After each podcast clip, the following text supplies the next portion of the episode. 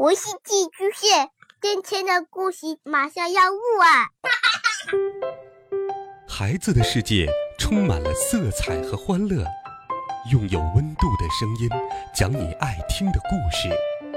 白羊叔叔和大明的晚安故事。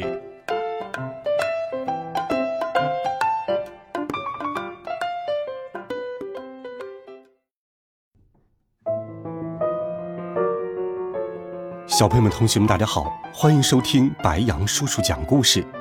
今天，白羊叔叔继续给你准备了好听的《神探猫破案冒险集》的故事，一起来听《银行被劫之谜》第十集《多多的奖励》。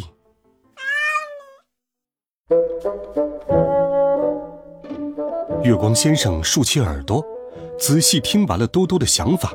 不禁大叫：“我的猫呀，多多！这一回你真要立下大功了！伙计们，快开始行动！”四只猫咪立刻追赶起了朗贝尔和他的警犬。一靠近他们，月光就敏捷地跳了起来，将牙齿刺进了那条斗牛犬的尾巴。喔喔喔！受到突如其来的攻击，噩梦犬不禁咆哮了起来。因为被皮带牵着，笨狗只好在原地打转。这时，他才发现，自己的四个死敌全都来了，正对着他做着鬼脸。嗯，噩梦狗，你是怎么回事？别乱动，听着，喂！朗贝尔探员也忍不住吼叫了起来，可是根本无济于事。噩梦狗是条焦躁易怒的警犬，而且。月光还在持续向它的尾巴发起攻击，至于多多，也不停地朝着它做着可气的鬼脸。就在这时，月光突然松开了嘴巴，跳上了噩梦狗的脑袋，喵！随后，他和三位同伴一起全速向警察局的方向冲了过去。显然，噩梦狗也飞奔着跟在他们身后。一边咆哮，一边流着口水，哇哇哇！看起来比任何时候都要愤怒。无可奈何的朗贝尔只好跟在这几只动物的后面，任凭狗绳拖着自己不断向前。通向下水道的窑井盖恰恰就在警察局门前，而那条水道正是连接中央银行与香戴尔沙龙的管道。面儿，约瑟芬，鹏鹏，你俩看好朗贝尔，直到我俩把窨井盖挪开。月光喊道。话音刚落，他便和多多加速飞跑，跑到了沉重的铁盖子前。他们用爪子使劲推动，直到盖子挪向一边。随后，他们看也没看，就朝里面跳了下去。片刻之后，约瑟芬和鹏鹏也完成了相同的动作。很快。朗贝尔探员和噩梦狗也倒栽了下去，幸好在窨井盖下方等待他们的是湿冷的人行道，而不是上一次差点把他们给淹死的急流涡旋。面儿，噩梦狗，你这个淘气鬼，快来这儿啊！约瑟芬开始捉弄起这条愚笨的警犬，四只猫咪敏捷地穿梭在地道里。而噩梦狗也像被打了强心针一样，不断追逐着他的对手。嗯，哎呀！可怜的朗贝尔不禁发出了哀嚎：“这这么恶心的臭味！噩梦狗，这回看我怎么收拾你！”可他还没有说完，就停下了脚步，因为在他们面前，一盏灯笼正在昏暗的下水道里散发出微弱的光芒。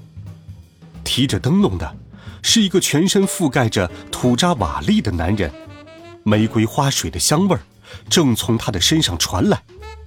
在他身后，有一个糟老头，脖子上挂着听诊器，还有一位戴着红色帽子的美丽贵妇，最后是一位身材魁梧的家伙，口袋里塞着飞鱼面包。只见他弓着身子。因为他正在搬运一个巨大的保险箱，沉甸甸的箱子上贴着一块精致的牌子，上头写着：“箱内物品贵重，印度土豪所有。”犯罪团伙刚刚完成盗窃，此刻他们所运送的东西不是别的，正是土豪的金条。直到这一刻之前，犯罪分子的如意算盘都打得很好。警方把守在银行的各个出口，他们呢，则又一次钻进香戴尔沙龙的酒窖，通过下水道抵达了银行金库。然后不慌不忙地完成了最后的挖掘工作，潜入了金库。现在，他们正准备带着这些价值连城的金条重新回到自己的基地。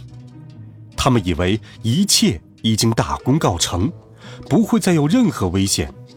这些人当然不会想到，自己竟会遇见四只皮毛皱起的猫咪，一条怒气冲天的斗牛犬。尤其是还有一位被狗绳牵着、一脸惊疑的警察。警察！团伙首领突然松开了手中的灯笼，叫了起来：“小偷！”朗贝尔认出了箱子上的字，也叫了起来。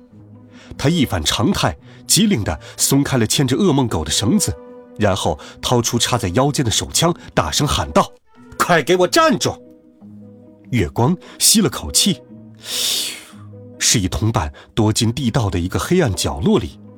噩梦狗越来越愤怒，而且因为狗绳被松开，它已经失去了理智，一头朝着大个子冲了过去，将他扑倒在地。保险箱摔落在地上，更确切的说是压在了教授的脚上。于是。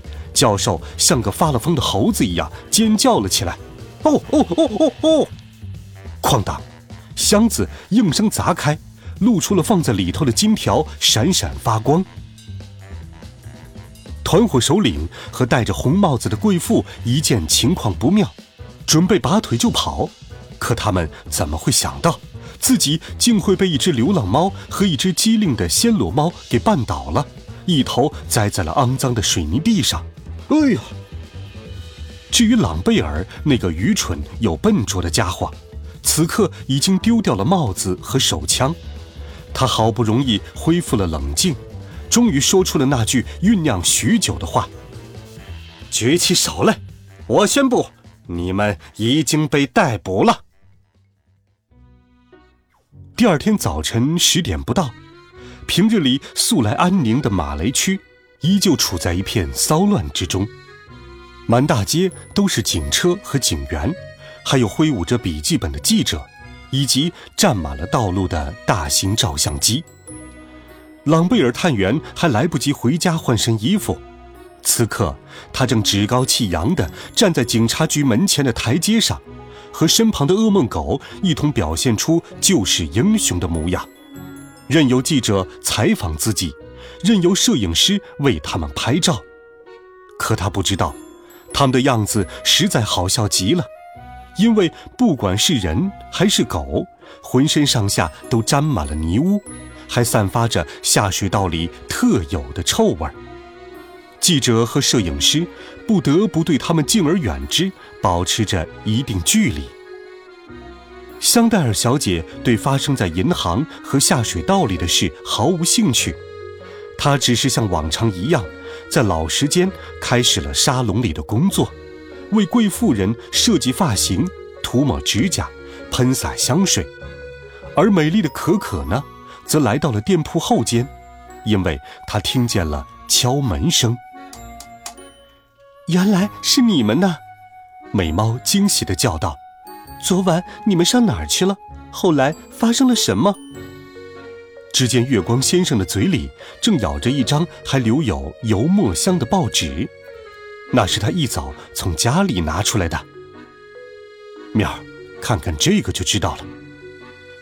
报纸头条上，特大号字体的标题尤为醒目：“中央银行特大盗窃案告破。”底下还有一行字：“探员朗贝尔将小偷缉拿归案。”喵。约瑟芬忍不住笑道：“明明是我们的功劳，却全被那个自命不凡的家伙给抢去了。”“是啊，可重要的是，那些恶棍已经被抓住了，不是吗？”可可回应道。多多点了点头，含情脉脉地靠向了可可。那你说的对，我亲爱的，约瑟芬喂养人的首饰如今已经安全，而且也不会有人再在深夜闯进你的沙龙了。任务顺利完成。没错，真是万分感谢。我可以做些什么来报答你们吗？可可说道。月光有些尴尬地说：“呃，今天晚上有波奈的画展。既然说到这儿了，可可，不知道你可不可以帮我把皮毛梳理一下呢？”当然了，超豪华的梳理，抗皱霜、眼霜，外加波浪卷烫，月光可以享受全套服务。说完，他便伸了个懒腰。我仔细想了想，你们大家都应该得到奖励。约瑟芬，你可以来我这儿享受免费美甲。鹏鹏，我有一个橡胶球，只要你愿意，随时都可以来我这里玩。至于你，多多，多多叹了口气，眼神也变得温柔了起来。我就知道，流浪猫的魅力可是永远都不会衰退的。伴随着猫咪们的笑声。还有这句让人难忘的话语，这次的冒险也像之前的无数次旅程一样，圆满的画上了句号。好了，孩子们，这一集《神探猫的好听故事》，白杨叔叔就给你讲到这里。温暖讲述，为爱发声，我们明天见，晚安，好梦。